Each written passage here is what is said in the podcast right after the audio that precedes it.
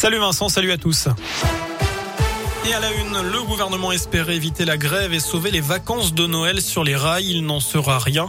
Les syndicats et la direction de la SNCF ne sont pas parvenus à se mettre d'accord. La direction justement de la SNCF qui prévoit un trafic très dégradé pour les TGV Sud-Est durant ce premier week-end des fêtes de fin d'année.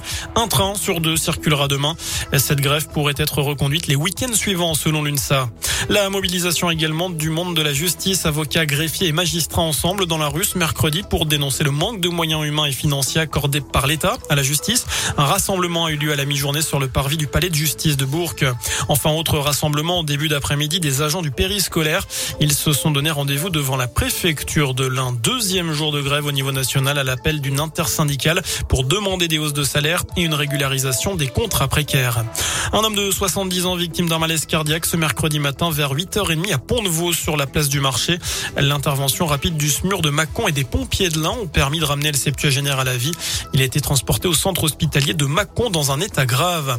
De nouvelles décisions possibles pour freiner la cinquième vague épidémique à l'hôpital. Le porte-parole du gouvernement, Gabriel Attal, s'est exprimé tout à l'heure, indiquant que les hôpitaux français pourraient accueillir 4000 patients en réanimation autour des fêtes. Les plans blancs mis en place dans les régions devraient permettre d'éviter la congestion en fin d'année, même si Gabriel Attal indique que de nouvelles décisions, eh bien donc, pourraient être prises d'ici la fin de la semaine, avec, eh bien, notamment une accélération de la campagne vaccinale, un renforcement aussi des contrôles aux frontières. Un conseil de défense sanitaire aura lieu vendredi.